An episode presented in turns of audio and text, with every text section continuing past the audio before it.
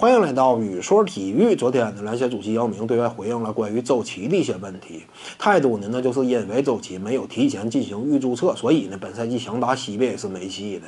这种说法呢，也就使得此前关于周琦的种种传言，说他将要加盟西北某某球队的这样一种说法告一段落了。同时呢，我估计很多球迷啊，跟我的感受是非常一致的，那就是对于这样一种篮协的表态，感觉非常惊讶，就是没想到篮协能够做出如此果敢坚定的回。回应，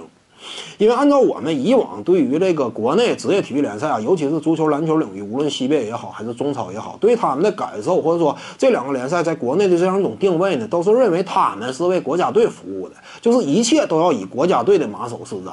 你比如说，此前在足球领域当中也发生过这种事儿，那就是联赛正在进行的如火如荼的情况之下，突然间呢抽调一批年轻的骨干力量到另一地儿集训去了。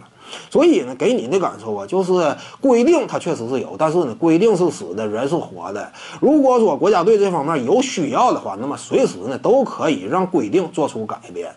这是给我们以往的这样一种感受。正是在这样一种感受之下呢，那么当周琦回国那会儿呢，很多人都认为，呃，真要是周琦想打西北的话，那么我估计啊，篮协肯定是会大开绿灯的，为此要行方便之门的。因为我们清楚周琦对于中国男篮目前他是一种什么样的角色和位置呢？在这支男篮队伍当中啊，周琦如果说你综合了年龄啊、技术实力、攻防两端的作用这几个角度综合来看的话，那么毫无疑问，当下的周琦是这支男篮队伍当中最有价值的球员。有些观众呢可能说，那易建联不够优秀吗？易建联很优秀，但是呢，毕竟年龄大了嘛。你要是考虑技战力，也考虑未来潜力，为考虑到整个男篮队伍未来的整个建设的话，长远方向的话，周琦毫无疑问是非常关键的一位球员。尤其考虑到明年。二零一九年，在国内还要办这个男篮世界杯，哎，我们知道这是男篮世界杯第一次来到中国，这么一个非常关键的历史时机，这么一个节点上，居然能够在周琦回国的情况之下，呃，选择呢，因为。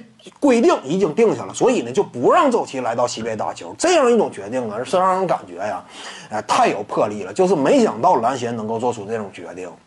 以我的感受呢，就是篮协呀做出这样一种决定，那是绝对值得大大点赞的。就是能够看到这个联赛呢，向着一个非常正确的轨道和方向在发展。因为首先一点，我们要理清一件事儿啊，这件事儿呢，往往是在过去啊，国内职业体育联赛当中，呃，甚至有一些没有理清的感觉的，就是到底联赛和国家队，他俩哪个放在前面？他俩的逻辑关系到底是怎样的？到底扮演着各自怎样的权重？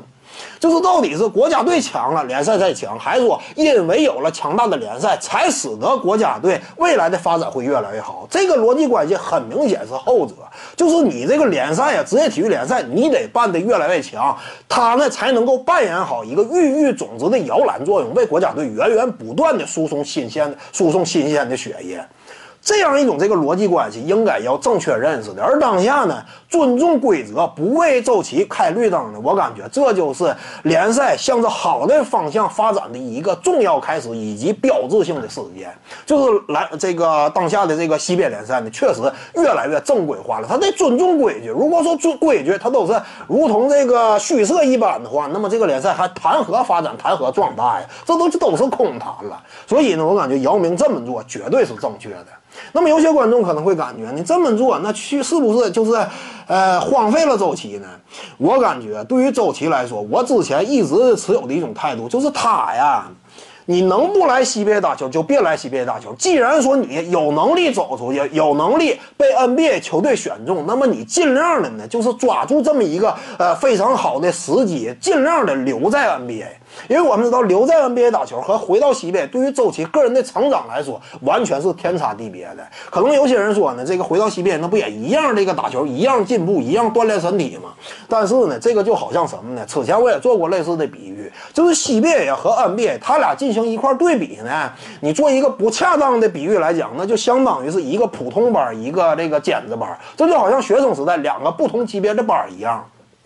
一个普通班，你原本排在中游位置的学生，如果说临时把你抽调给尖子班，